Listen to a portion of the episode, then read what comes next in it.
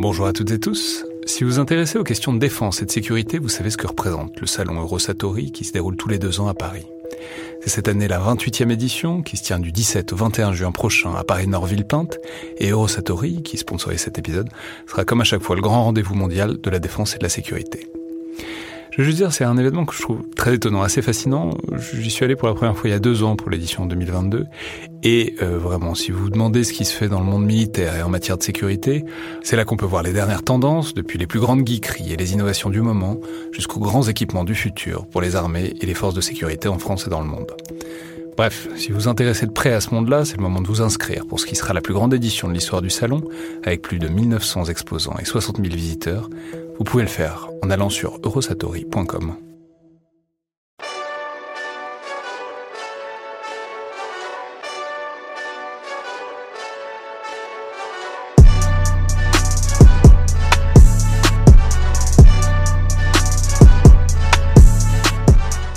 à toutes et tous et bienvenue dans le Collimateur, le podcast de l'Institut de recherche stratégique de l'école militaire, l'IRSEM, consacré aux questions de défense et aux conflits armés.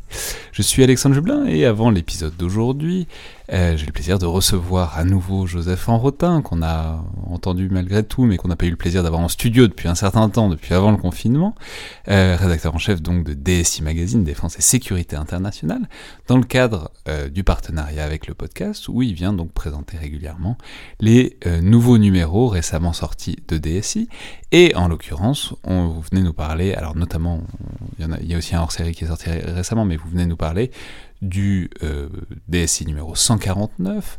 Comme toujours, c'est consacré à plein de choses, mais notamment avec une couverture et un gros dossier consacré aux armées du G5 Sahel, dont on comprend donc que ça tombe à point nommé, puisque c'est quelques semaines après euh, un coup d'État et une transition en cours euh, au Mali. Alors, peut-être parlez-nous de ce dossier central sur bah, c'est-à-dire le G5 Sahel, on sait cette espèce de coordination de pays africains qui essayent de coopérer pour euh, soulager progressivement euh, la France de la charge de, Barkhane.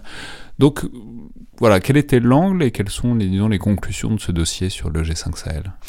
Oui, bonjour. Alors en fait, euh, sur le Sahel, Laurent Touchard nous avait proposé un, double article en fait sur euh, les, armées euh, du G5 Sahel, mais aussi la, situation sécuritaire du G5 Sahel, parce qu'effectivement, lorsqu'on reprend la stratégie française qui a suivi en fait Serval, il y a évidemment la transformation en, en, Barkhane, bien évidemment. Donc ça autour de 2014. Autour de 2014, avec pour objectif in fine évidemment de d'opérer une transition euh, vers les armées locales, c'est-à-dire que la France euh, n'a pas vocation à rester euh, sur, sur zone et ce sont les, les armées locales qui doivent prendre le relais.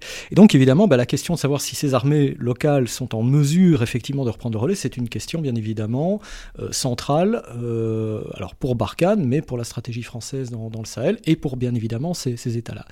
Et donc Laurent Touchard, bah, qui est un grand connaisseur de, de, la zone, revient sur cette question pour faire un tour global en fait, euh, pays par pays, hein, euh, du, du, G5, alors à la fois de leur situation sécuritaire, mais aussi, donc dans, dans un deuxième article, euh, de, de, leurs armées, avec les forces et les faiblesses. Et il y en a des deux côtés, c'est-à-dire que tout n'est pas...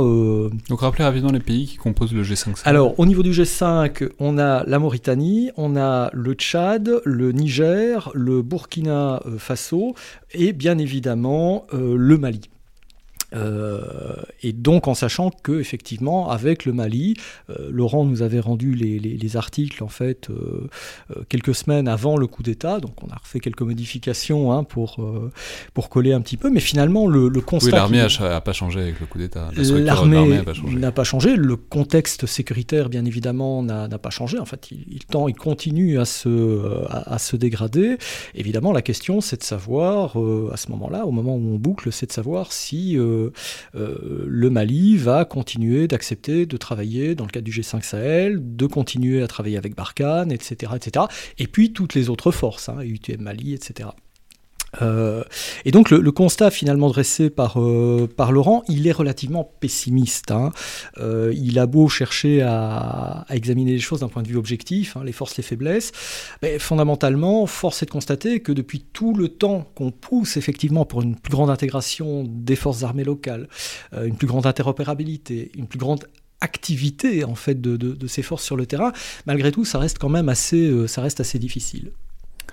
On peut rappeler que par ailleurs, on a fait juste avant l'été une longue analyse avec Wassim Nasr de la situation au Sahel, notamment du point de vue des adversaires, c'est-à-dire des, forces djihadistes, et des perspectives éventuelles de sortie de Barkhane, même si on mesure bien à quel point elles se décident encore euh, timidement.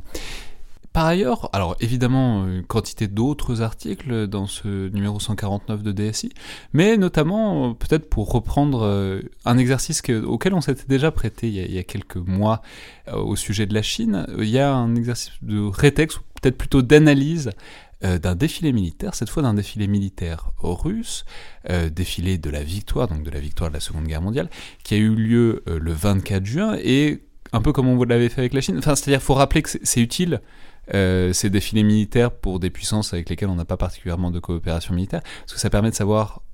Enfin, ils sortent un peu les armes du placard, quoi, mhm. et notamment les, les, nouveaux jouets, les nouvelles armes. Et en l'occurrence, ils en ont sorti pas mal. Ils ont sorti, alors j'ai sous les yeux les photos, beaucoup de tanks. Euh, mais dites-nous donc, Joseph, ce que euh, cette, ce défilé, cette revue militaire du 24 juin nous a permis de savoir sur, disons, les progrès et les équipements militaires russes. Alors en fait, il était, euh, il était extrêmement intéressant ce défilé. Alors il n'y a, pas eu, c'était pas le défilé euh, de, 2015 où on a vu apparaître euh, toute une famille de nouveaux véhicules, etc. Là, on est plutôt dans l'adaptation de ce qui se fait déjà. Donc on revient, les, Russes reviennent finalement avec leurs nouveaux véhicules, hein, les Kourganets, les, les boomerangs T14, T15, etc.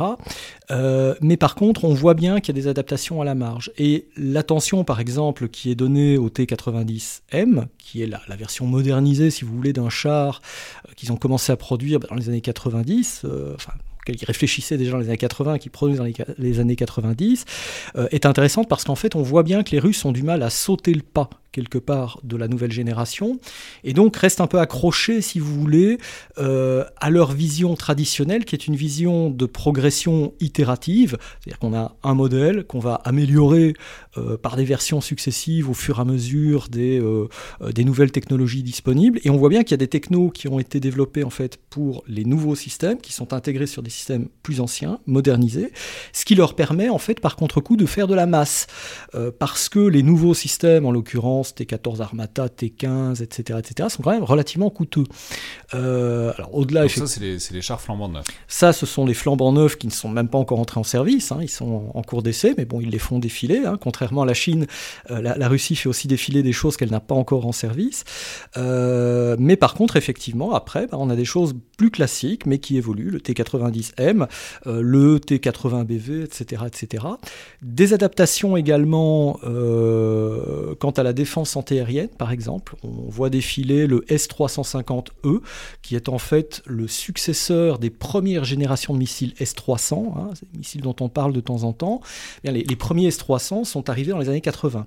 Hein. donc le, SA-10 Grumble hein, euh, est arrivé dans les, euh, euh, dans les années... donc des missiles solaires Solaires, absolument. Des missiles de défense antiaérienne, et on sait que l'implémentation de la mise en l'adoption par la Turquie d'un certain nombre de missiles S euh, a provoqué des, grosses tensions au sein de l'OTAN, puisque ça, ça impliquait d'adopter des systèmes antiaériens russes pour un pays qui était notamment au sein de l'OTAN. Donc bref, tout ça pour dire que les missiles S ont connu une petite euh, célébrité à ce moment-là, mais que euh, donc là, ils montrent dans une certaine mesure les nouvelles itérations de ce euh, système, donc particulièrement stratégique. Voilà, alors S350, le, le Vitiaz, c'est un système qui est complètement neuf en fait. Hein. donc on, saute là aussi euh, un pas, on saute une génération. Lui est en train d'entrer en service. Même chose en fait pour le, pour le BUC M3. vous vous souviendrez peut-être que l'avion, le, le, MH17 qui avait été abattu donc par euh, la Russie. A priori, euh, au-dessus de, l'Ukraine, l'avait été par un missile Buk, mais de deuxième génération. Là, on a la troisième génération qui est en train de sortir. Et comme pour le S-350, on a des engins qui ont une portée un petit peu plus grande que la génération précédente. Donc ça aussi, c'est indicatif. Le Buk de nouvelle génération, en fait, bah, va leur permettre de leur donner une ombrelle antiaérienne, une protection antiaérienne plus importante au niveau des brigades et au niveau des divisions. Bah, la traduction militaire, c'est que bah, pour nous, éventuellement, aller frapper des, forces, des forces russes, bah, ma foi, ça sera un petit peu plus délicat. alors après, on verra hein, la suite d'essais, les, les, démonstrations en vol, etc. de ces engins-là. mais sachant aussi que les Russes ont traditionnellement une grosse capacité en matière de guerre électronique, et donc pour protéger finalement leur, leur système, y compris antiaérien. Très bien. Alors, on va dire, il y a aussi énormément de choses. Il y a aussi des analyses des batailles navales de la guerre du Kippour. Il y a un article sur l'artillerie française. Enfin, comme d'habitude, c'est un numéro extrêmement riche. Je voudrais juste terminer en disant tout le bien que je pense de dernier hors-série de DSI consacré aux armées françaises, hors-série numéro 73, qui est vraiment parfaitement remarquable puisqu'il fait un état des lieux des différentes armées françaises, donc marine, armée de l'air, armée de terre, des nouveaux équipements, euh, où on en est des personnels, où on en est des grandes mutations. Vraiment pour euh, qui s'intéresse à la fois aux armées françaises, à leur perspective, à leur état et euh, disons aux grandes évolutions qui sont prévisibles à court et à moyen terme, vraiment ce, ce hors-série numéro 73 de DSI, je ne saurais trop le recommander. Merci beaucoup Joseph Enrotin. Merci à vous. Et donc à très bientôt pour un prochain partenariat. Avec plaisir.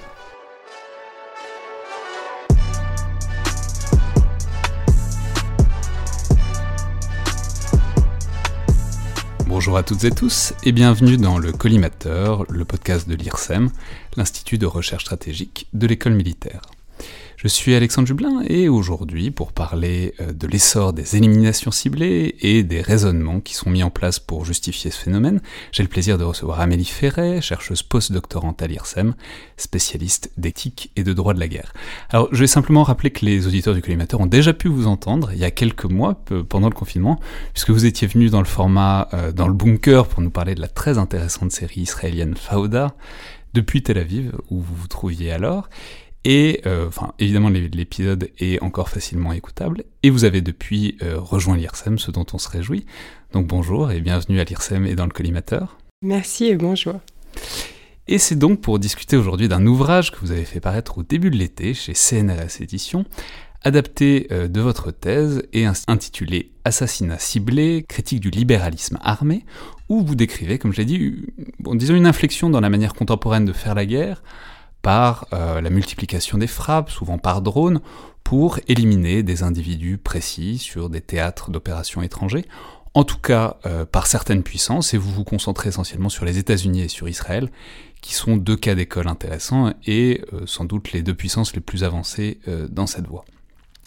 Alors, il y a énormément de choses à dire là-dessus, et on va les dire, mais on peut euh, préciser tout de suite que vous vous intéressez au phénomène évidemment, mais aussi et surtout à la manière dont cette évolution est justifiée, euh, notamment politiquement, parce que bon, c'est peut-être là que se trouve une des nouveautés euh, centrales que vous mettez en avant, c'est-à-dire moins dans le principe de ciblage que dans les dimensions que prend cette politique, et donc dans la nécessité de lui donner à la fois une cohérence et une justification au moins apparente. Mais alors simplement, je voudrais peut-être commencer très basiquement par le mot, euh, parce que euh, j'ai très volontairement entretenu un flou euh, jusqu'à présent, puisque j'ai parlé d'élimination ou de frappe ciblée, ce qui sont des expressions qu'on entend régulièrement pour parler du phénomène, et qui en décrivent une certaine réalité, à savoir qu'on cherche à la fois à frapper un ennemi, et qu'on cherche à faire disparaître un individu, a priori en particulier. Mais, comme on l'aura remarqué, c'est pas ce que vous avez choisi puisque votre titre c'est Assassinat ciblé, ce qui pose euh, clairement, si ce n'est une condamnation, mais en tout cas qui inscrit la pratique euh, du côté de la transgression, en quelque sorte. Donc, bon, la première question, ce serait pourquoi ce titre euh, et pourquoi ce choix, disons, sémantique, ce choix de vocabulaire? Alors, excellente question. Effectivement, euh, c'est euh, d'ailleurs un point qui m'a été beaucoup reproché et qui a euh, donné lieu à une des discussions assez musclées avec mes confrères universitaires. Donc pourquoi j'ai choisi le terme d'assassinat ciblé? Donc il me semble utile de faire d'abord une, petite genèse de ce terme, qui est en fait d'abord un terme hébreu qui est Sikul Memukad, qui veut dire prévention ciblée, dans lequel euh, l'acte de tuer n'est pas du tout euh, cité. C'est un euphémisme hein, qui a été fait par l'armée euh, à des fins évidentes de légitimation de cette pratique. ensuite, le terme a été utilisé dans le contexte états-unien, donc américain, Et là, c'était targeted killing qui revenait le plus souvent, un terme générique. Et après, en fonction du positionnement des personnes vis-à-vis -vis de cette pratique, on était soit du côté critique avec targeted assassination ou soit du côté plutôt en, faveur de ces pratiques avec l'idée de preventive preventive strikes, par exemple. Donc, pourquoi choisir euh, assassinat ciblé en France? Alors déjà parce que euh, c'était un terme qui euh, j'ai retrouvé donc au début de cette recherche, qui était 2013-2014, dans les articles de presse, mais aussi dans les rapports de l'ONU. Donc ça, il me paraissait intéressant d'utiliser la, formule que les, praticiens utilisaient. Enfin, c'était pas vraiment les praticiens, puisque l'armée française évidemment préfère le terme d'élimination ciblée. Et aussi parce que il me semblait par ailleurs utile de rappeler ce qui à mon sens, fait la spécificité des assassinats ciblés euh, dans euh, la boîte à outils euh, des, des moyens qui sont à disposition de l'armée, qui est une rencontre justement entre l'assassinat politique et le bombardement stratégique, en fait. Donc, assassinat ciblé, oui, c'est un pléonasme, puisqu'un assassinat est par définition ciblé, et ça, ça met justement en, lumière la côté personnalisation hein, de cette pratique à l'extrême, qui joue aussi en sa faveur. c'est pas une position euh, a priori sur la pratique, puisque euh, si vous me demandez aujourd'hui si je suis euh, en faveur ou contre les assassinats ciblés, après des années, des années de recherche, je pourrais pas vous dire que je suis en faveur ou que je suis contre, donc ce n'est pas une condamnation directe, mais il me semblait intéressant de quand même rappeler que toute, une, toute la littérature en fait qui irrigue ce, questionnement sur la légitimité de cette pratique, c'est une littérature qui est aussi ancrée dans les assassinats politiques. Et à mon avis, c'est une erreur hein, de parler d'élimination ciblée, une erreur qui est malheureusement partagée par beaucoup d'universitaires, parce que justement, on se prive euh, de discuter toute une partie du problème qui est celui des assassinats politiques et qu'il ne faut pas renier. Alors, on, va revenir sur cette notion d'assassinat politique parce que c'est ce qui fait la généalogie, ce que vous montrez, c'est ce, qui fait, la généalogie, en tout cas des représentations qu'on a euh, de, cette pratique aujourd'hui. Mais simplement, juste pour rester vraiment sur les détails très concrets, euh, par ailleurs, on va évidemment y revenir, mais pourquoi ces deux pays-là? Pourquoi Israël et les États-Unis? Voilà, donc euh, une, autre euh, question est effectivement très intéressante et qui, euh, là aussi, m'a été quand même reprochée, surtout par des Israéliens, étrangement.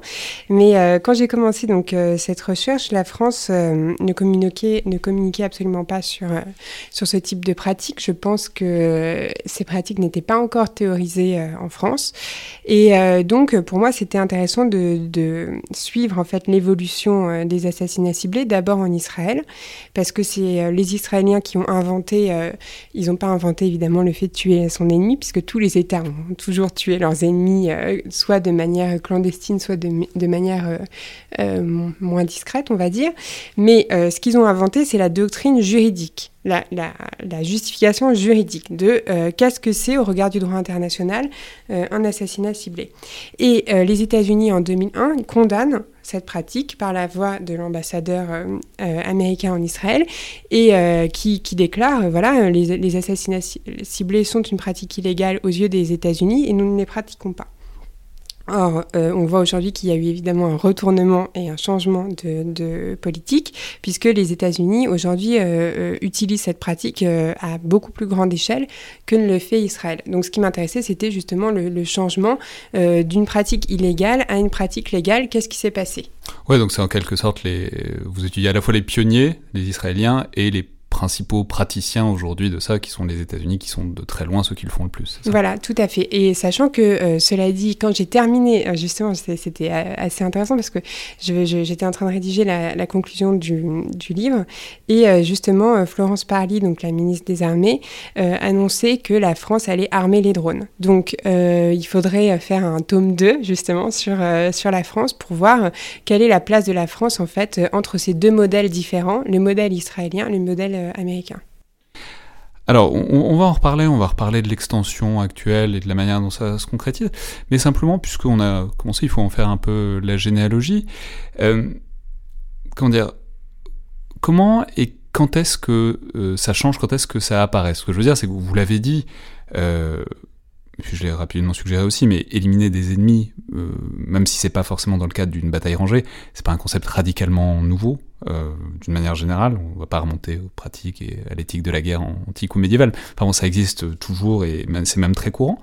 Mais euh, vous, ce que vous montrez, ce que vous, ce que vous identifiez, c'est qu'au contraire, en tout cas en Occident, on sort, en fait, avec la période contemporaine, on sort d'une période assez longue de plusieurs siècles, depuis le XVIIe siècle, où l'assassinat, en tout cas l'élimination d'un acteur politique, donc l'assassinat politique en quelque sorte, est en fait assez mal perçu. Tout à fait, c'est exactement ça. En fait, euh, c'est aussi un point sur lequel euh, j'aimerais euh, insister, c'est que l'assassinat politique aujourd'hui jouit d'une très mauvaise presse, suite en fait au scandale des années 70. Alors juste assassinat politique, il y a toujours un peu une ambiguïté dans la dans, dans l'expression parce qu'on se dit assassinat politique, c'est assassinat d'opposants politiques. Il mm. ah, faut préciser que assassinat politique, en l'occurrence, ça peut être pris totalement dans un contexte international, c'est-à-dire éliminer un responsable militaire ou politique d'un autre pays pour l'affaiblir. quoi. Voilà, exactement. En fait, l'ONU, euh, eux, euh, ils utilisent la, terminologie de exécution extrajudiciaire. Et ça, ça sous-entend vraiment que justement c'est extrajudiciaire, donc c'est en dehors du cadre du droit et donc euh, c'est présumablement illégal. Enfin, c'est supposément illégal. Euh, l'assassinat politique, ça, peut euh, être à la fois euh, à l'intérieur d'un pays. Par exemple, on, peut imaginer un État qui décide d'utiliser justement les services de protection de l'État pour éliminer des opposants politiques qui sont leurs concitoyens. Mais on peut aussi imaginer un État qui utilise les mêmes services de protection de l'État pour éliminer des dirigeants étrangers ou des hommes politiques étrangers qui sont perçus comme contraires aux intérêts nationaux de cet État. Et ça, c'est par exemple les tentatives d'assassinat euh, de euh, Fidel Castro, par exemple, par les États-Unis. Un cas typique. Et donc ça, l'idée, c'est que c'est mal perçu, c'est vu comme contraire aux, disons, bonnes pratiques internationales depuis euh, le milieu du XVIIe siècle, c'est-à-dire depuis un peu l'existence d'une société des princes, enfin, l'idée qu'on peut vivre en société réglée entre nations, Bon, ça, ça fait partie des choses qu'on n'est pas censé faire. Voilà, exactement. Euh, en fait, il y, a deux histoires qui se croisent parce qu'il y a à la fois euh, donc euh, cette genèse de l'assassinat politique qui était au départ vu comme quelque chose de légitime euh, c'est-à-dire qu'on pouvait recourir à, l'assassinat et ça faisait partie de la boîte à outils politique. Et comment ça s'arrête, cette histoire de, l'assassinat vu comme quelque chose de positif? C'est justement avec euh, euh, la paix westphalienne et l'idée que l'État a le monopole de la violence légitime et que pour préserver une stabilité à l'intérieur d'un système d'États qui sont considérés comme, comme égaux, ou en tout cas comme souverain, euh, eh bien, il faut justement bannir la violence, euh, ce type de violence de la politique. Et d'ailleurs, euh, au même moment, on a une conception de la guerre comme une faillite de la politique, voyez, qui, qui, prend sa source. Mais alors, ce qui est très intéressant, du coup, c'est que pour autant, évidemment, ça s'arrête absolument pas. le fait de, de, faire assassiner, d'éliminer des opposants dans d'autres pays. Simplement, puisque ça devient plus une catégorie légitime de, disons, de gouvernement, ou en tout cas de mener la guerre ou la politique, ça devient secret et clandestin, puisque c'est mal perçu. Donc c'est en quelque sorte, on, la, pratique, évidemment, il faut le répéter, elle, est à peu près intemporelle.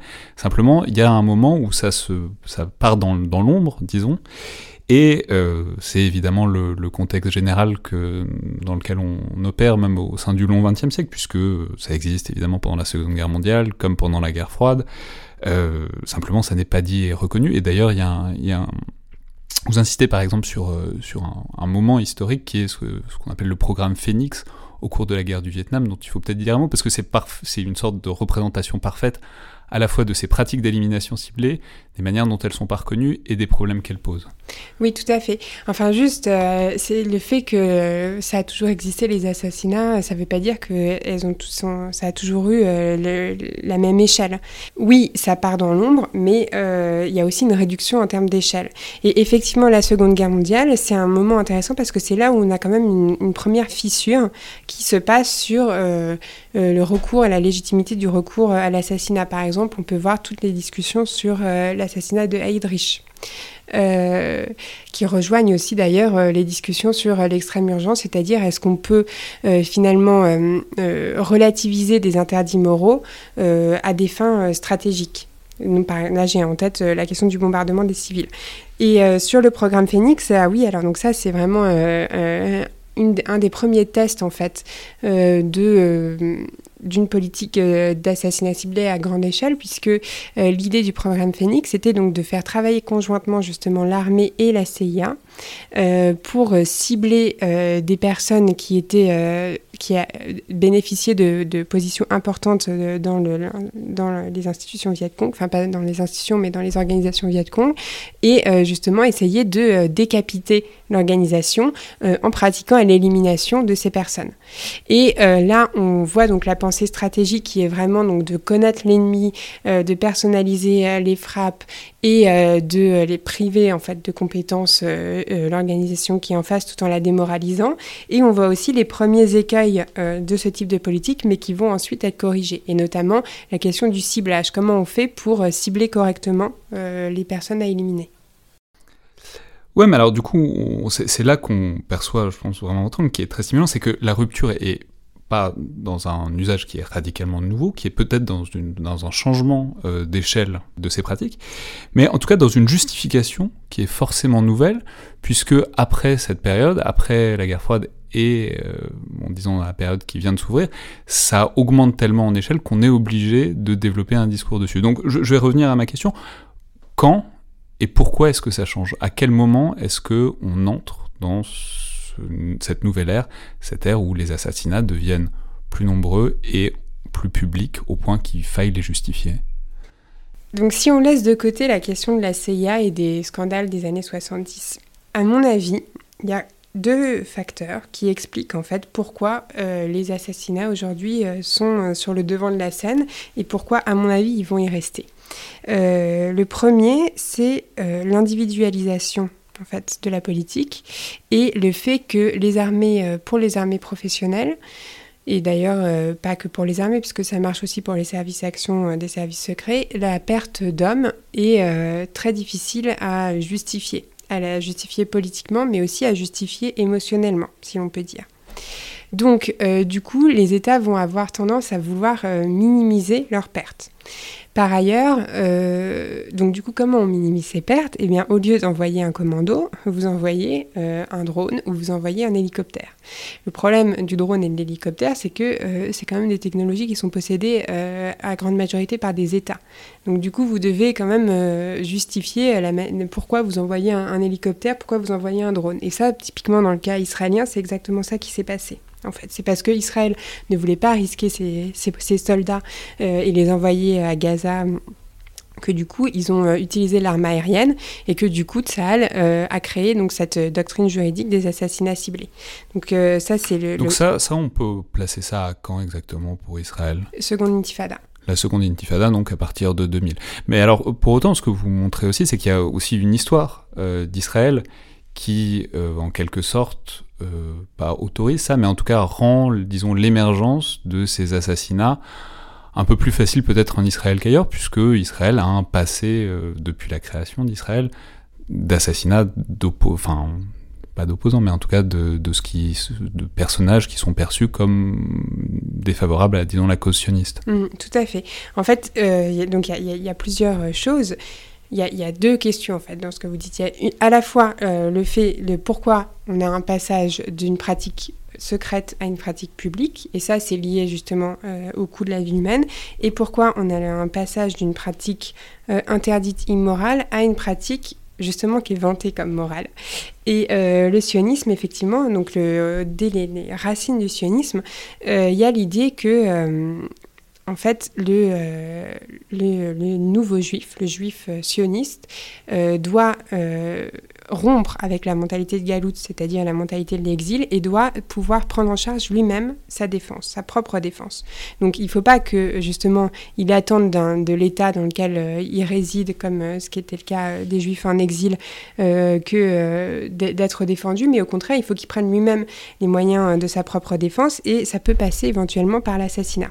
Donc, donc, ça c'est des constructions idéologiques qui sont présentes dans l'Israël depuis la création donc, de 48, Exactement. dans les années 50-60, dans aussi les guerres israélo-arabes, c'est cette idée, cette l'idée de faire émerger un, presque un nouveau juif, oui, mais un... Oui, tout à fait, exactement, le nouveau juif, et d'ailleurs, le nouveau juif, il y a même un nom, c'est le tsabar, qui veut dire en hébreu, en fait, le figuier de barbarie. Pourquoi? Parce que justement, le, les figuiers de barbarie, donc euh, c'est les figues de barbarie, c'est une plante qui pousse dans le désert, donc dans un contexte euh, dur, qui a des épines en dehors, mais qui euh, produit également des fruits qui sont délicieux. Et donc ça, c'est l'image du nouveau juif israélien. Et, d'ailleurs, par exemple, l'assassinat de Bernadotte intervient dès 1948.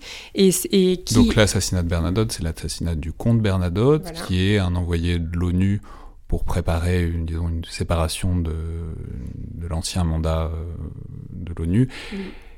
et qui est perçu comme étant euh, défavorable à Israël, ou en tout cas comme oui, défavorable à Israël, et qui du coup se fait éliminer, je crois que c'est par l'Irgun, euh, c'est-à-dire un des organismes, disons terroristes, euh, des mouvements sionistes de cette époque-là. C'est ça, en fait c'est par les, membres du LERI, mais euh, ce qui est intéressant c'est que ces membres du LERI ils vont ensuite... le groupe va être dissous suite à cet assassinat, mais ils vont quand même accéder aux plus hautes fonctions de l'État israélien.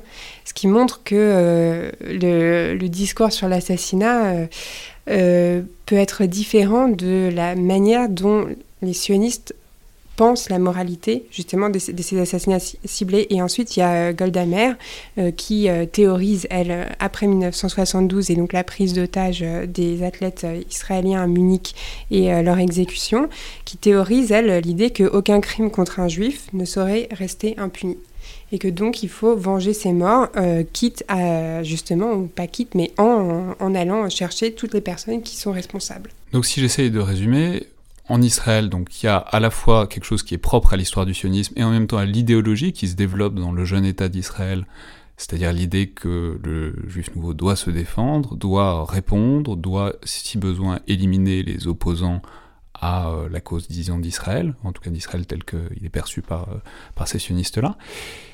Donc, en quelque sorte, un terreau favorable à ce que vous décriviez tout à l'heure, c'est-à-dire au moment de la deuxième intifada, développement donc d'assassinats ciblés par bombardement euh, déjà et qui prennent une dimension telle que ça devient quasiment une politique euh, affichée, c'est ça? Voilà.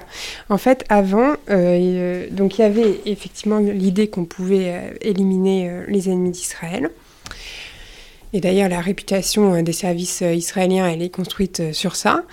Et ce qui se passe pendant la seconde intifada, c'est que il y a une volonté, donc comme je l'ai dit, de préserver la vie des soldats. Donc, dans les interviews que j'ai fait, dans les entretiens avec les membres de l'armée israélienne, ce qu'ils m'ont dit, c'est que cette pratique, elle existait, mais elle n'avait pas de nom très spécifique. Et donc, euh, ce qui s'est passé, c'est que euh, les opérationnels sont allés voir le service juridique de Tsal et leur ont dit voilà, nous, ce qu'on aimerait faire, euh, on a une liste d'individus et on aimerait aller les cibler parce qu'on pense que c'est ça qui va permettre justement d'arrêter la seconde intifada. Est-ce qu'on a le droit de le faire ou pas? Et c'est comme ça que la doctrine des assassinats ciblés, juridique, donc conçue par l'armée israélienne de Sikul Memoukad, a été créée. Voilà, donc la différence, euh, c'est simplement qu'il euh, y a eu un nom qu'elle a été théorisée. Et pourquoi elle a été théorisée? Parce que justement, dans le contexte de la seconde intifada, Israël était sur les feux euh, de la rampe et, et devait produire un discours aussi médiatique afin de ne pas perdre l'opinion internationale.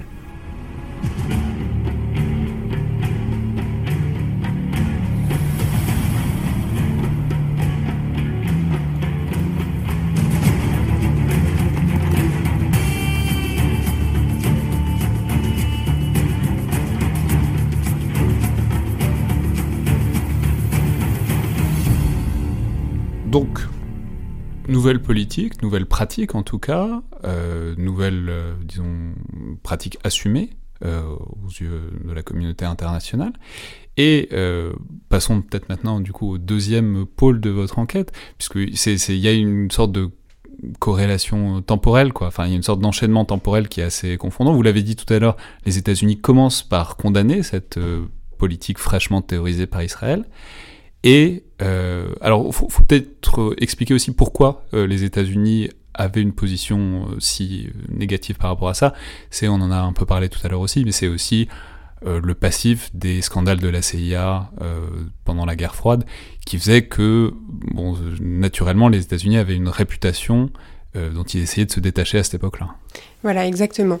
En fait, ce qui s'est passé donc euh, dans les années 70 euh, avec la CIA qui justement a mené des programmes euh, d'élimination qui sont d'ailleurs, quand on regarde exactement les détails, qui sont quand même assez fantaisistes et qui sont assez inquiétants sur la rationalité des personnes qui menaient ces, ces programmes. donc il y a eu vraiment une volonté. Et donc ça, c'est les programmes en Amérique latine, c'est les renversements en Amérique latine, c'est les tentative d'assassiner Fidel Castro avec ses cigares. C'est euh, tout à fait. C'est le programme Phoenix dont on a parlé. Euh, voilà.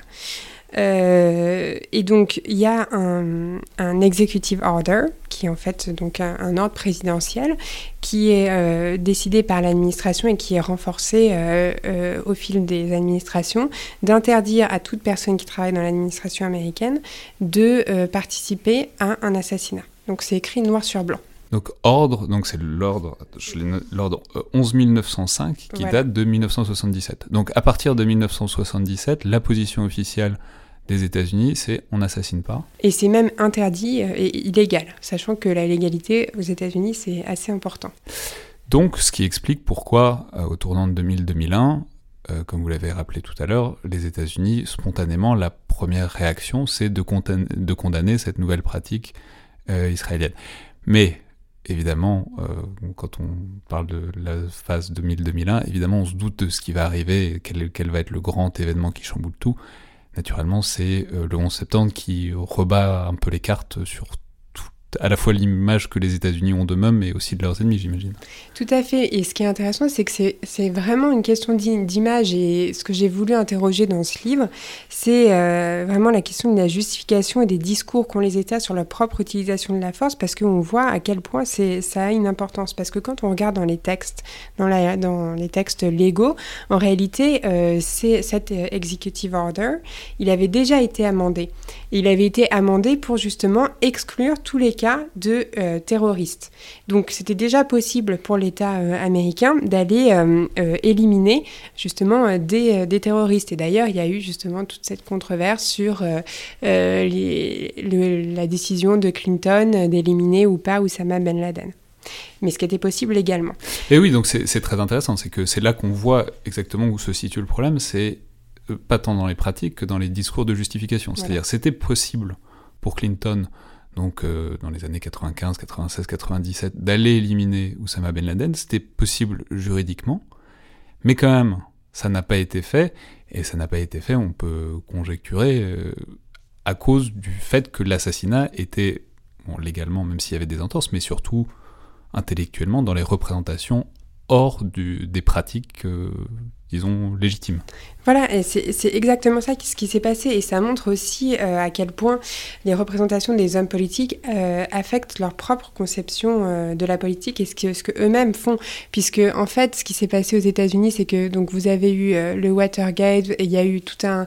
le développement du cinéma du complot, enfin, vraiment cette idée que qui est aussi ancrée dans l'histoire des États-Unis, qu'il il faut surtout limiter les pouvoirs de l'État fédéral, qu'il faut garantir euh, les droits euh, des citoyens et que quand on donne euh, justement un, chèque en blanc aux institutions fédérales, elles font n'importe quoi. Donc pour être élu, il fallait vraiment dire qu'on on respectait les droits du citoyen, la liberté individuelle et que donc voilà et, la transparence, etc., etc. Ce qui change en 2001, c'est qu'au contraire, la, population américaine, l'opinion publique, a, a une demande d'un État fort, d'un État fort qui les protège et qui euh, n'hésite pas à utiliser euh, justement les moyens euh, qui sont ceux des États-Unis pour les protéger à l'extérieur. Ouais, mais alors c'est là que c'est intéressant aussi, c'est donc les assassinats ciblés sont, deviennent non seulement acceptables, mais acceptés, voire même désirés par l'opinion publique à partir de 2001. Mais ce que vous soulignez, c'est que en fait, il y en a assez peu au début des assassinats ciblés, et que paradoxalement, si on accepte le fait que les assassinats ciblés, c'est pas, sont pas apparus en 2001, pas plus qu'en 2000, euh, voilà, et que c'est au, niveau de l'usage et au niveau, euh, disons, des dimensions que ça prend qu'a lieu la véritable rupture, bah, ça, ce que vous soulignez, c'est que la rupture, elle n'a pas lieu sous George Bush, comme on pourrait s'y attendre, comme on s'y attend logiquement. Elle a lieu, au contraire, bien plus tard, elle a lieu sous Barack Obama, prix Nobel de la paix, faut-il le rappeler. Voilà, exactement. Prix Nobel de la paix et euh, juriste de formation. Ça, ce un point euh, très important. Et c'est aussi ce que j'ai voulu souligner euh, dans mon livre, c'est le rapport ambigu entre droit et, et assassinat ciblé et assassinat d'ailleurs d'une manière générale. Donc euh, ce qui s'est passé effectivement, c'est que euh, George W. Bush, lui, il était quand même toujours sur le logiciel euh, intervention armée grande échelle, boots on the ground, voilà, on y, on y va et, et on fait une intervention armée et les opérations de petite échelle qui en plus s'appuient sur la CIA, tout ça, on sent que c'est pas dans son logiciel de dans, son logiciel euh, sur euh, justement les, moyens euh, qui sont appropriés pour la lutte contre le terrorisme. Alors que Obama, lui, au contraire, quand il arrive au pouvoir en 2009, donc déjà, il a une très bonne connaissance du droit international. il a cette distinction entre les guerres de nécessité et les guerres de choix qui va vraiment structurer justement toute, sa, volonté donc de, retrait en Irak notamment. Et, et la condition, en fait, pour euh, justement euh, distinguer garde de nécessité et garde de choix, c'est aussi de s'autoriser à euh, faire des, des interventions très limitées, précises et qui sont permises aussi par le drone armé. Donc on passe de moins de 100 frappes sous George W. Bush à, je me souviens plus du chiffre exactement, mais c'est vraiment très réduit, c'est 60, 64, quelque chose comme ça. Euh, à euh, des euh, milliers et des milliers de personnes ciblées sous Obama.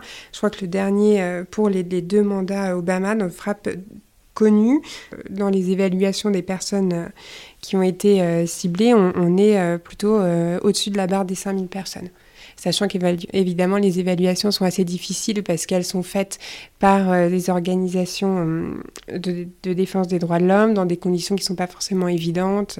Oui, alors le, chiffre que, je viens de retrouver dans votre ouvrage, c'est euh, sur le territoire du Pakistan, 44 frappes sous le mandat de George Bush contre 264 rien que sur le premier mandat d'Obama. Mais alors et seulement sur le Pakistan. Et seulement sur le Pakistan toujours. Mais justement, ça, ça m'amène à une question qui est euh, parce que j'ai beaucoup cherché des chiffres euh, dans votre ouvrage et j'ai eu un peu de mal à les trouver. Et j'imagine que c'est parce qu'ils ont. Vous avez commencé à expliquer pourquoi, mais on a du mal à les trouver, c'est difficile à quantifier. Mais en tout cas, est-ce qu'on peut avoir un peu un ordre d'idée de où on en est, enfin combien il y en a, même à la louche, quoi, sur une année, sur un mois, sur, enfin, ou sur plusieurs années, de ces éliminations ciblées pour les États-Unis, j'imagine que c'est plus facile, mais pour Israël aussi. Pour les États-Unis, euh, de personnes euh, tuées lors de frappes ciblées, on est euh, autour de 8000. Sachant que... 8000 sur quelle période? Depuis le début des, des assassinats ciblés. Donc, euh, enfin, depuis, euh, oui, c'était ça, depuis le début.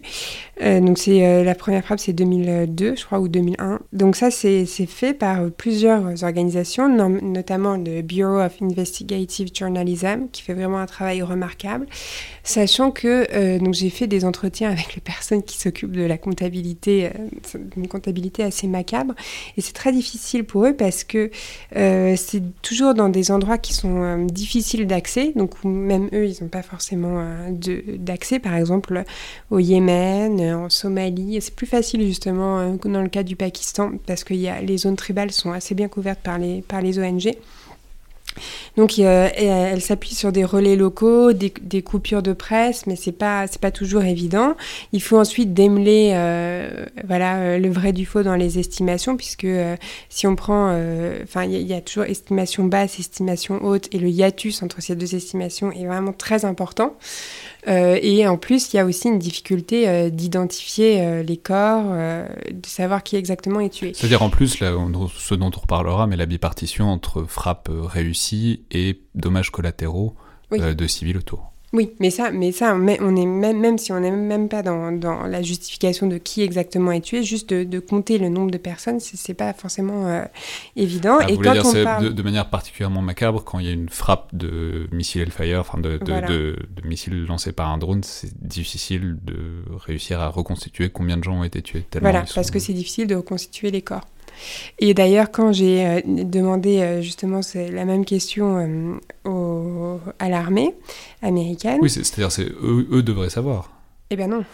Eux, leur réponse, c'est qu'en fait, on découvre qu'ils ne savent pas exactement qui ils tuent et qui, qui exactement est tué. Parce que c'est pareil, c'est toujours assez difficile de euh, d'identifier les corps, surtout que l'armée l'armée américaine n'est pas forcément présente sur euh, les, les, théâtres d'opération, donc il, il s'appuie sur euh, des images qui sont notamment prises par des drones, éventuellement par des sur des par des équipes qui sont déployées sur le terrain, mais pas dans tous les cas. Et du coup, c'est pas forcément évident de savoir exactement, oui voilà, qui est tué, quand, pourquoi.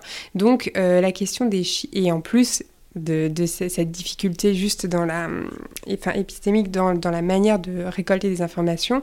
En plus de ça, il y a évidemment euh, les cultures du secret qui s'appliquent, euh, sachant qu'aux États-Unis, il, y a plusieurs programmes d'assassinat ciblé qui sont différents. Euh, il y en a qui sont faits par l'armée, il y en a qui sont faits par la CIA, il y en a qui sont faits en coopération entre, euh, enfin, sous l'égide du JOSC. Donc du coup, c'est aussi difficile de s'y retrouver. Et ça, c'est par exemple des, des, problèmes les plus importants pour les gens qui travaillent à l'ONU, pour les rapporteurs en fait de l'ONU sur ces questions, qui sont euh, perdus en fait dans le dédale euh, des administratifs des États-Unis. Sachant qu'en Israël, c'est beaucoup plus facile. Oui, c'est ça, j'allais dire. Et du coup, en Israël, on imagine que c'est pas du tout les mêmes ordres de grandeur, mais est-ce qu'on sait combien? Alors en Israël, en fait, en Israël, il y a eu un changement sur cette euh, pratique des assassinats ciblés. Elle a été euh, utilisée effectivement lors de la seconde intifada et depuis, elle a été beaucoup moins utilisée. Et en fait, euh, maintenant, la manière dont on utilise dans, le cadre israélien les assassinats ciblés, c'est en général avant ou avant une opération terrestre. Euh, donc les grands assassinats ciblés, euh, maintenant, ils sont quand même euh, assez vieux. Et de temps en temps, il y a une frappe, par exemple, notamment sur Mohamed Deif, qui est un, un dirigeant du Hamas qui euh, a échappé de nombreuses fois euh, à salle et qui du coup, euh, voilà, on dit qu'il a les, les, neuf vies d'un chat. donc lui, il y a, quand même des frappes, mais, mais sinon, il y, a très très peu de, frappes qui sont faites par l'armée. Ça ne veut pas dire qu'il n'y a pas d'élimination qui sont faites par le Mossad, mais ça, c'est pas exactement la même chose parce que ça ne tombe pas sous le même, la même juridiction.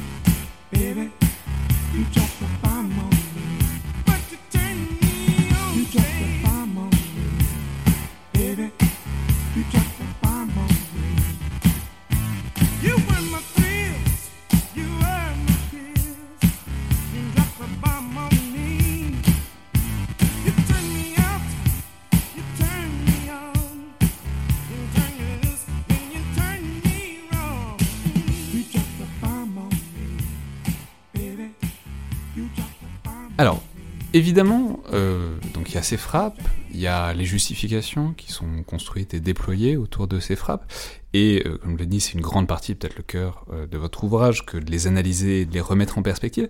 Mais juste avant, j'aimerais qu'on parle un peu de la question qui est évidemment centrale, et elle aura aussi un rôle dans les constructions argumentaires, on le verra. C'est celle de l'efficacité, c'est-à-dire, est-ce que ça marche? Euh, ces éliminations ciblées Est-ce que ça marche d'un point de vue militaire Disons, est-ce que ça marche d'un point de vue tactique Est-ce que ça marche d'un point de vue stratégique, c'est-à-dire à la fois sur le moment et euh, à plus long terme? Alors évidemment, je me doute bien que ça va être euh, compliqué de répondre puisque on vient d'en parler. Il y a un problème pour trouver des chiffres, il y a un problème pour identifier les victimes, donc c'est difficile d'identifier exactement l'efficacité de tel ou tel assassinat ciblé, telle ou telle frappe, voire même peut-être telle ou telle campagne de frappe. Mais Bon, est-ce qu'on peut essayer de poser un constat? Oui, complètement. Euh, en fait, déjà, il y a eu quand même une évolution sur les pratiques et il y a eu des leçons qui ont été tirées. Donc, euh, si on replace cette question de l'efficacité sur la durée, on voit qu'aujourd'hui, elles sont plus efficaces, je dirais, les campagnes euh, à grande échelle hein, d'assassinats ciblés, que celles menées tous azimuts du, début. Euh, c'est vrai dans le cas israélien, mais c'est aussi vrai dans le cas, euh, américain. Euh, on peut dire qu'il y a une efficacité tactique qui est importante. Pourquoi? Parce que euh, faire une frappe, ça permet donc de doter des compétences décisives à l'organisation. Ça permet de dissuader. C'est-à-dire d'éliminer quelqu'un qui sait faire quelque chose de très précis pour une organisation qui veut faire une tâche très précise. Donc ça permet en quelque sorte de faire sauter un maillon de la chaîne. Voilà. Par exemple, euh, Israël a éliminé. Euh, un des, une des personnes qui était suspectée d'être un ingénieur pour faire des drones pour le Hezbollah euh, en Tunisie.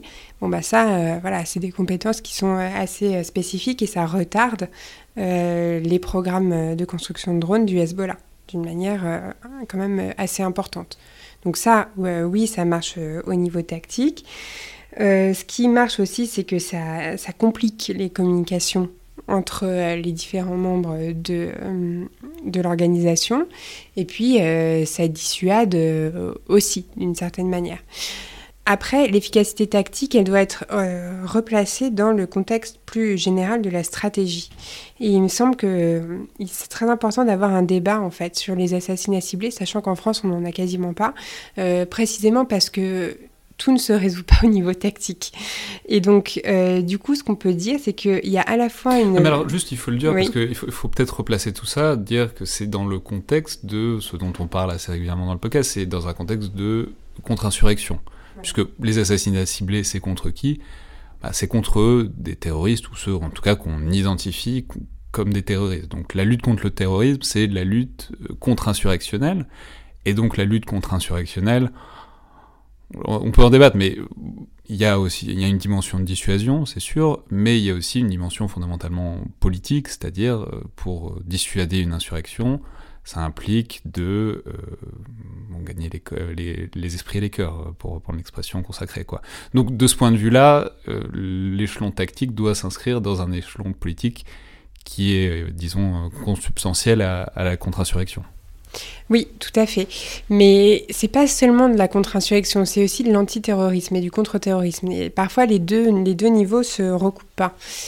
Et d'ailleurs, toute guerre est à un niveau politique. Hein. Enfin, c'est, enfin, a pas, je pense pas qu'il y ait d'indépendance euh, du de l'échelon militaire, mais en tout cas, euh, sur ce qui est euh, de la question de l'insurrection et de la guerre contre le terrorisme, le problème c'est que la plupart des hommes politiques ont tendance à justement euh, vouloir trouver une solution, euh, soit qu'on soit dans le cadre euh, d'une insurrection, par exemple type seconde intifada, soit qu'on soit dans le cadre d'une insurrection qui utilise des moyens terroristes, soit qu'on soit carrément dans le cadre du terrorisme, comme c'est le cas en France. Euh, donc ces hommes politiques, ils ont tendance à euh, vouloir rassurer euh, l'opinion et à trouver une solution un petit peu miracle à, à, ça. Et les assassinats ciblés peuvent euh, à premier abord servir d'outil de, de, communication en disant bah, regardez ce qu'on fait, on fait des frappes, on utilise des drones, en plus ça rassure la technologie, euh, voilà, euh, on, arrive à se déployer à des milliers de kilomètres, on sait précisément qui est notre ennemi et on sait précisément qui fait quoi dans l'organisation, qui est où, et voilà. Donc ça, ça permet effectivement de rassurer l'opinion publique. Mais le problème, c'est que les assassinats ciblés ne sont pas justement la solution miracle que les, politiques aimeraient qu'elle soit. Et finalement, quand on regarde dans le temps, c'est pas ça qui permet de dissoudre une organisation. Voilà. Et je pense que c'est ça qu'il faut, euh, faut garder, euh, garder en tête. C'est-à-dire que oui, les assassinats ciblés, ça marche euh, sur des objectifs tactiques circonscrits. Euh, mais c'est pas, euh, ça peut pas être isolé en fait. Comme mais c'est un argument qu'on a beaucoup employé pour critiquer justement ces frappes ciblées. C'est l'idée que, bah, notamment au Pakistan ou au Waziristan, c'était le meilleur argument de recrutement pour, euh, disons, les, les, les, les, forces islamistes, les mm. campagnes de bombardement états-uniennes qui parfois font des bavures, voire des grosses bavures, et qui du coup euh, disons, mettent en avant, enfin, remuent le mécontentement de la population, ce qui peut devenir autant d'outils de, recrutement pour euh, finalement ce que les États-Unis cherchent à éviter. Oui, donc ça, ça c'est vrai aussi, mais ça, il me semble que c'est pas non plus une critique euh, très robuste parce que finalement ça peut être géré en, ayant un ciblage plus, plus précis en fait et plus efficace pour le coup. C'est-à-dire que oui, effectivement, quand on fait des dommages collatéraux, c'est sûr qu'on ne va pas gagner euh, les cœurs et les esprits. Ça, c'est une évidence. Et donc, plus on fait de dommages collatéraux, plus on se met à dos euh, une population.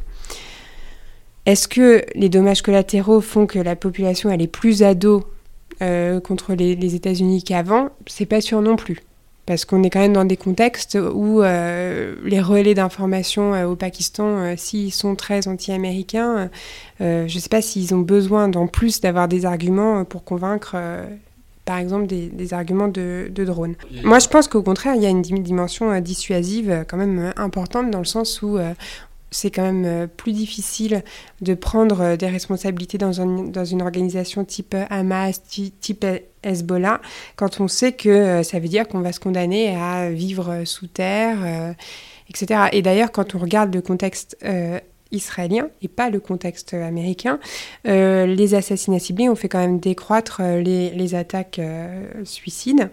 Donc, donc les attaques terroristes en fait à l'intérieur d'Israël, sachant que c'est difficile aussi de départager entre, entre les facteurs de cette baisse, si c'est seulement les assassinats ciblés ou si c'est aussi la construction du mur de sécurité.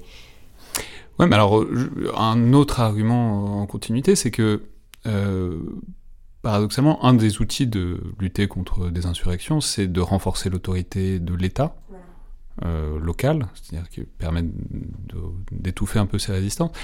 Et un des effets que vous identifiez de ces frappes, euh, ces frappes qui sont extraterritoriales, puisque l'outil, l'intérêt des frappes, c'est qu'on va frapper sur des territoires étrangers, c'est que euh, la conséquence, c'est d'affaiblir l'autorité de l'État sur place, au lieu de la renforcer. C'est-à-dire, par exemple, au Pakistan, les frappes américaines, évidemment, affaiblissent dans une certaine mesure l'autorité de l'État pakistanais, pour si on essayait de chercher quelque chose d'équivalent en Israël, on pourrait dire que le fait qu'Israël puisse intervenir n'importe où euh, dans le territoire euh, palestinien affaiblit l'autorité palestinienne s'il en avait encore besoin. Voilà, exactement.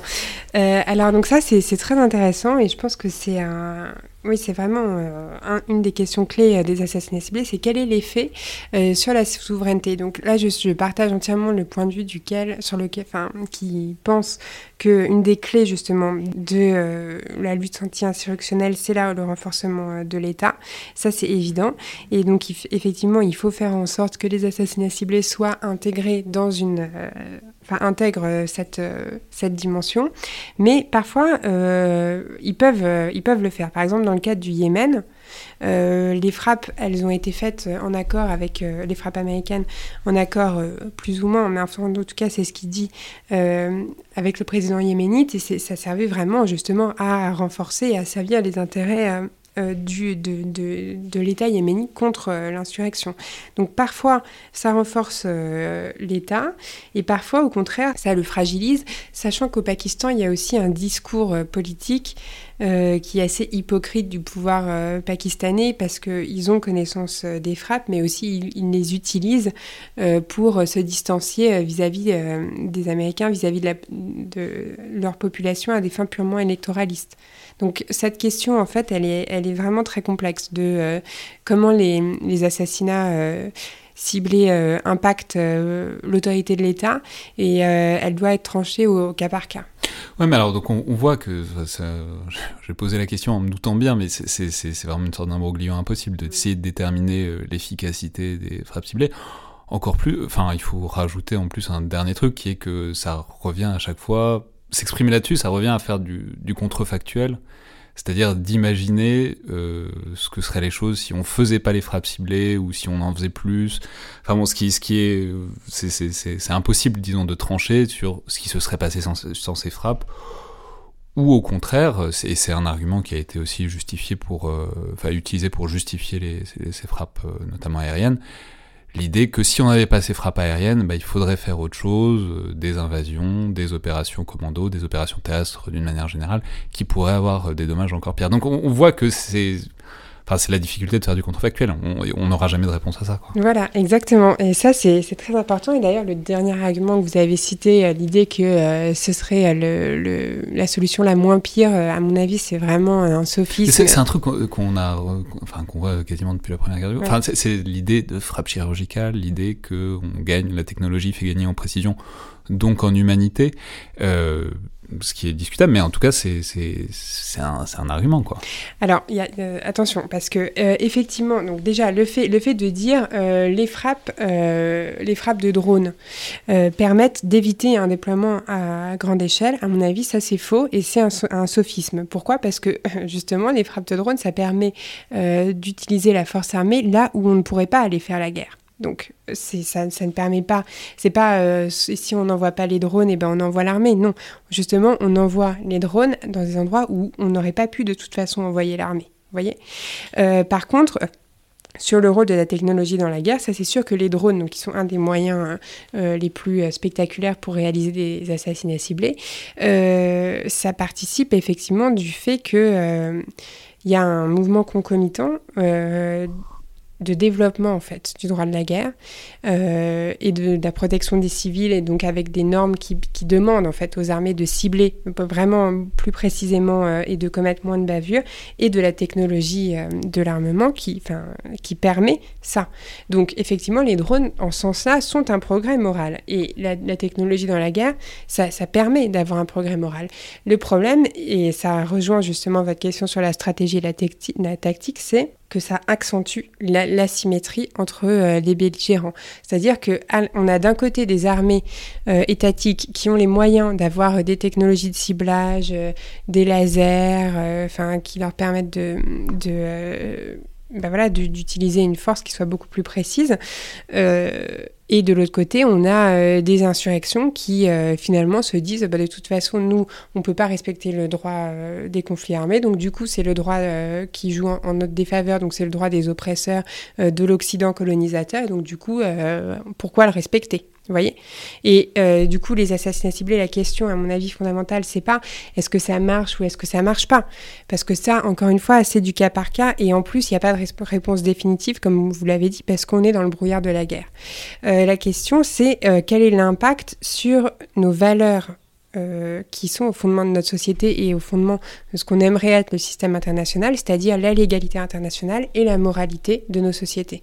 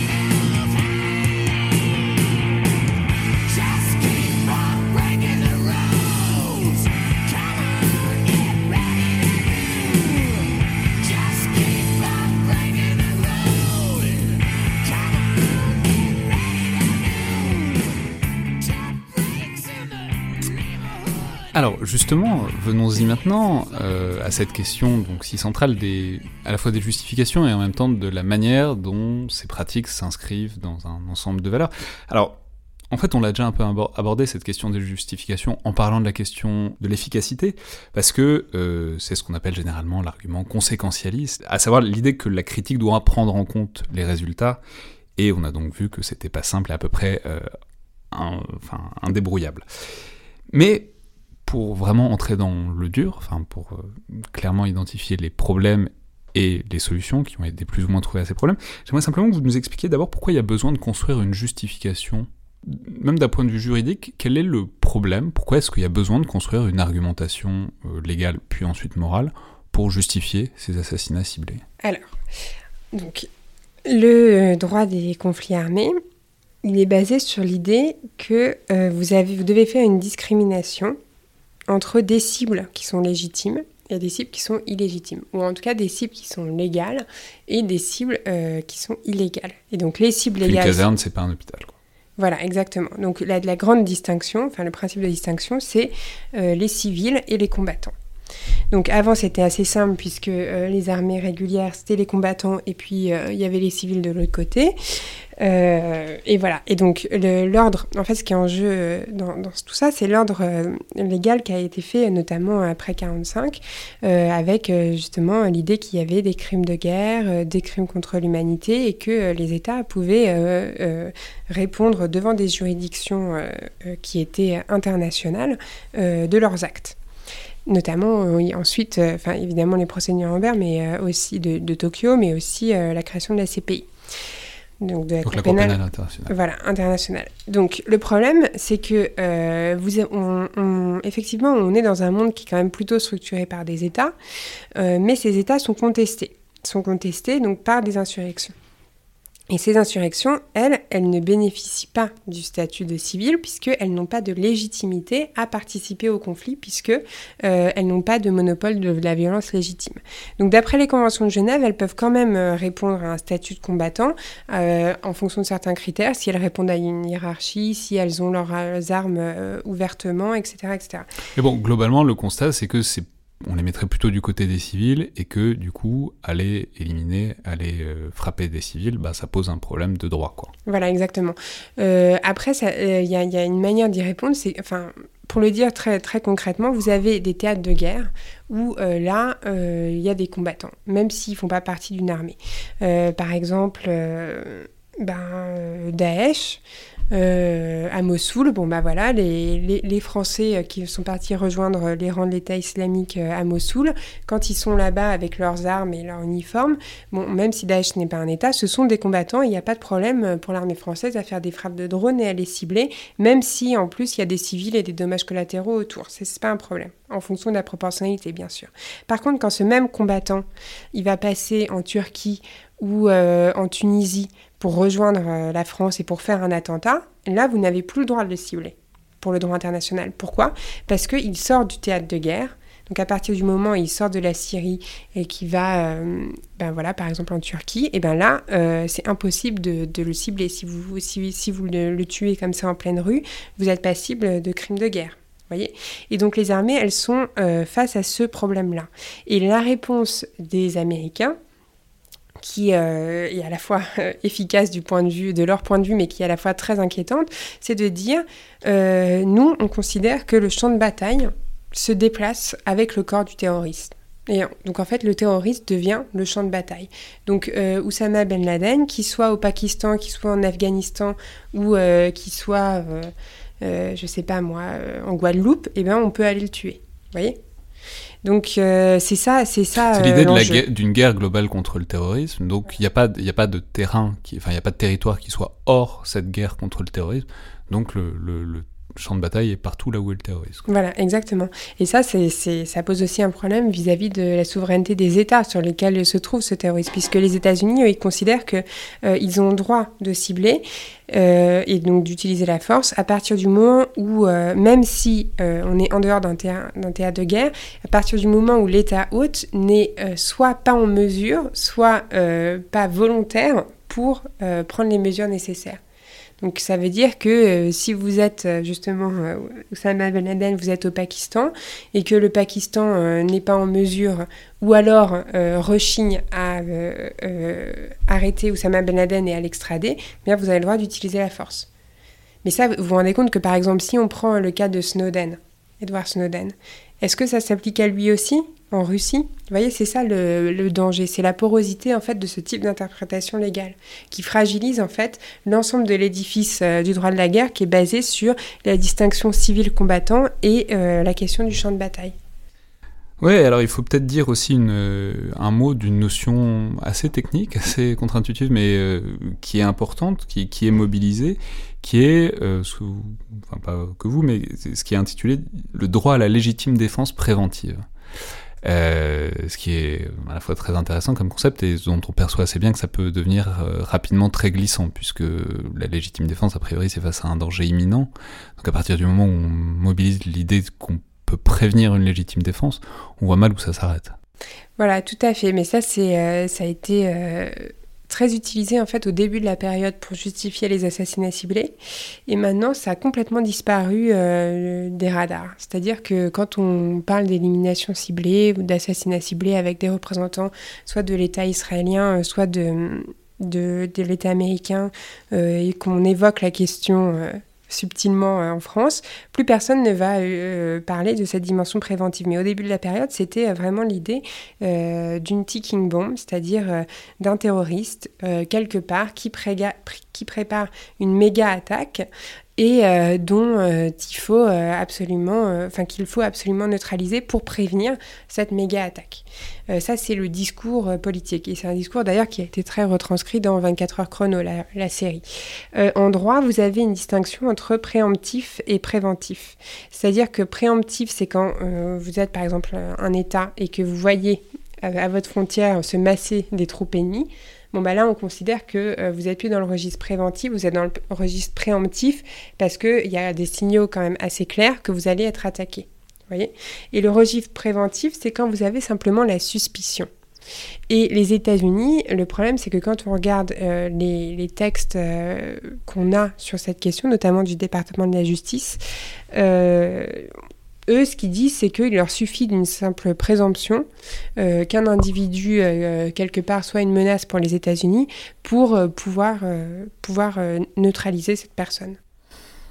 Ouais, mais alors, du coup, ça nous amène vers une dernière dimension qui est. alors, on a bien compris que vous étiez relativement critique de ces appareils, ces constructions aussi bien juridiques que morales, enfin intellectuelles pour justifier tout ça.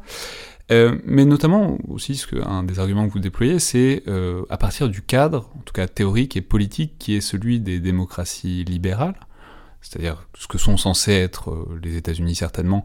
Israël, bon, le qualificatif libéral peut être plus discuté, mais enfin, en tout cas, c'est censé être une démocratie, et Israël se vante beaucoup d'être une démocratie, donc on peut peut-être les juger à cette aune-là. Et ce que vous dites, ce que vous remarquez, c'est que ces assassinats ciblés-là posent de gros problèmes, malgré tout, dans le cadre de la construction politique qu'est la démocratie libérale, notamment par... Alors, il y, a plein de choses, mais une des critiques, enfin, une des composantes, disons, de la démocratie libérale que vous identifiez, c'est la transparence, en tout cas une transparence théorique sur ce que fait l'État, sur, on n'est pas obligé de, la transparence n'est pas obligée d'être omniprésente, mais au moins théorique.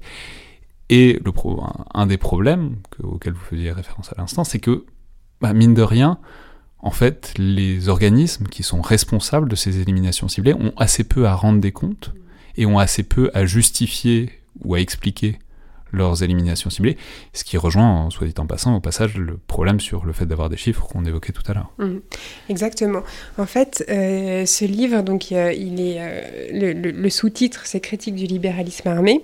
Pourquoi? Donc ça, il faut toujours faire beaucoup de pédagogie dans un contexte francophone parce que il y a toute une histoire du mot libéralisme qui ne veut pas forcément dire la même chose en fonction des pays. Et aujourd'hui, le libéralisme, on a tendance à l'associer à la dimension économique ou aux relations internationales mais il y a une tradition libérale qui est un peu euh, perdue de vue, qui est celle du libéralisme politique.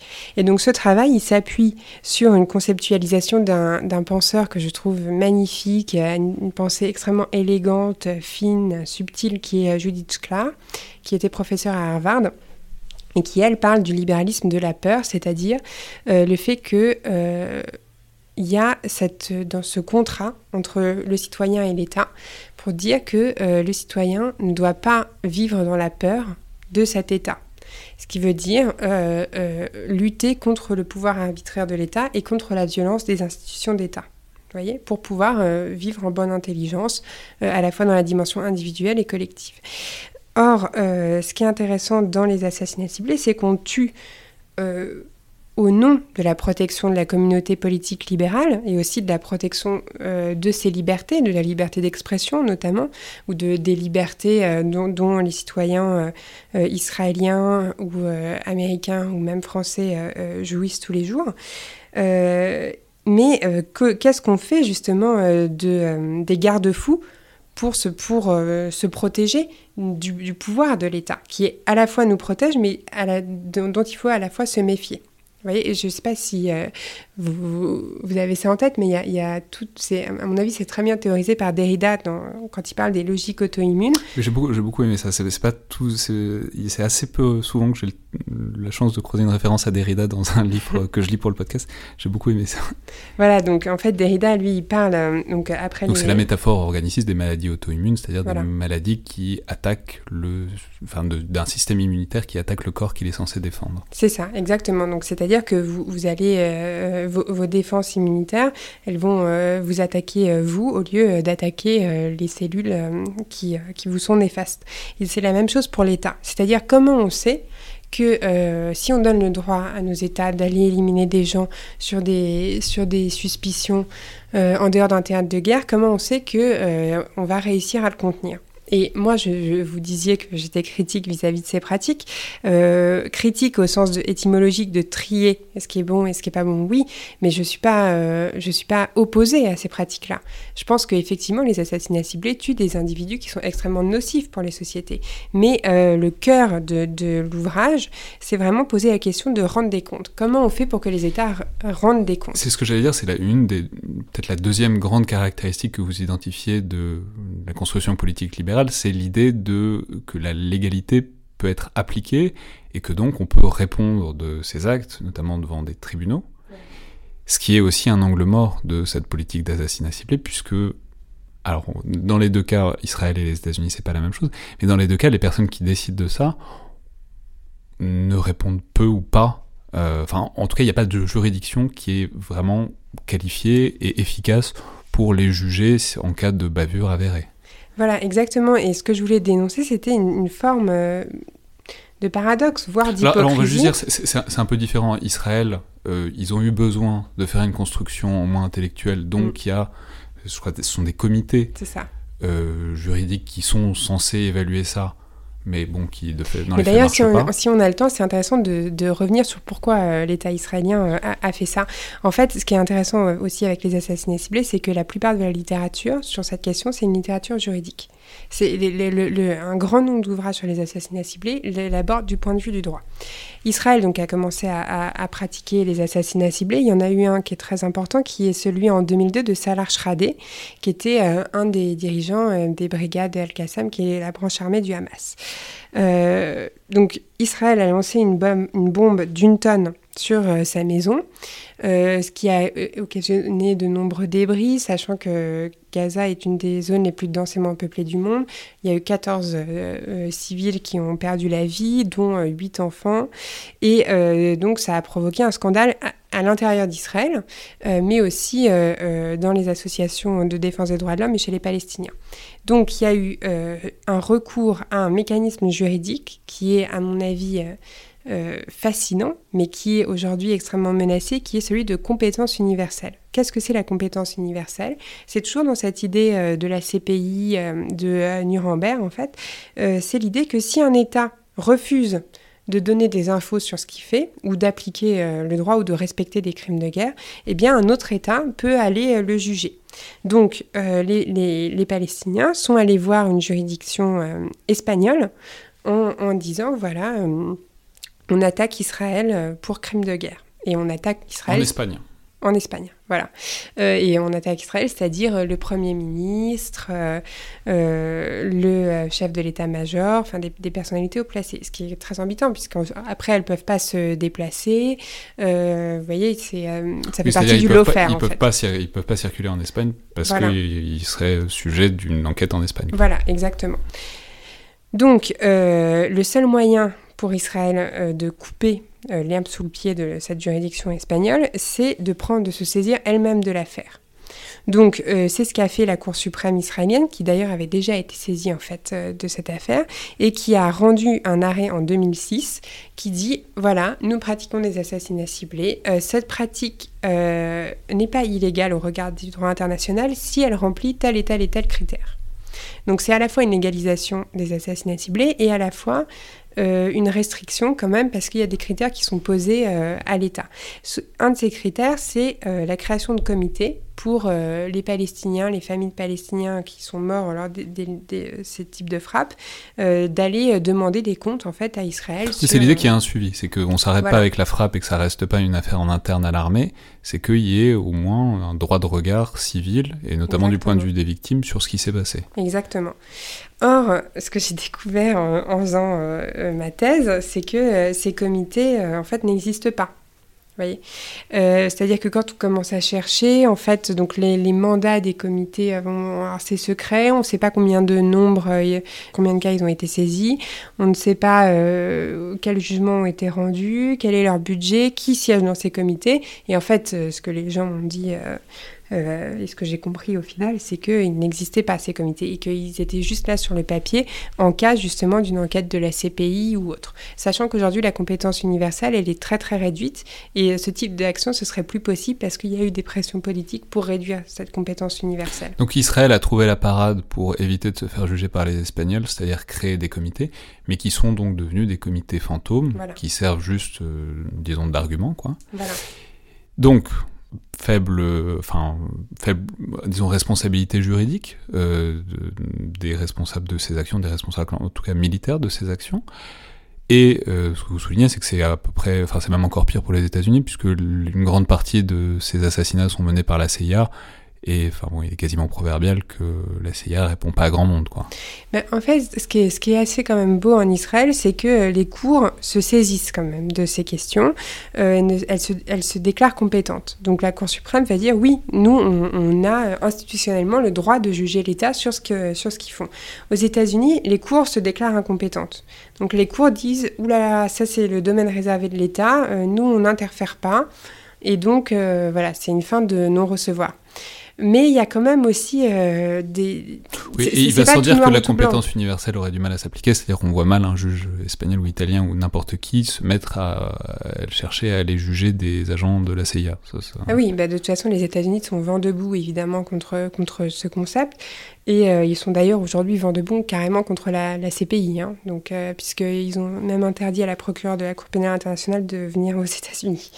Euh, mais en même temps, c'est pas, pas non plus tout noir ou ni tout blanc, parce que quand on prend le cas d'Anouar Alolaki, qui est une, personne qui a été justement tuée lors d'une élimination ciblée par les États-Unis.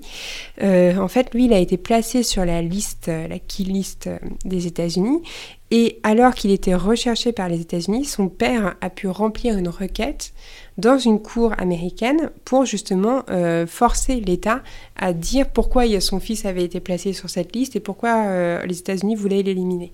Donc la requête n'a pas abouti, mais le fait que ce soit possible montre quand même que euh, le droit a un mot à dire. Et le droit, donc au final, pour répondre à votre question, le droit sert de justification. Le droit est un élément du, discours, de l'imaginaire politique important sur les assassinats ciblés, mais, euh, et c'est ça qu'il faut bien comprendre, mais n'est pas suivi des faits. Très bien. Merci beaucoup, Amélie Ferret. Merci à vous. C'était donc le Collimateur, le podcast de l'Institut de recherche stratégique de l'école militaire. Je vous rappelle que vous pouvez nous faire part de vos remarques et vos commentaires par mail ou sur les réseaux sociaux de l'IRSEM. Euh, commentaires qui sont toujours les bienvenus, tout comme vos notes, notamment sur iTunes ce qui aide grandement à la visibilité du podcast. Merci à toutes et tous et à la prochaine fois.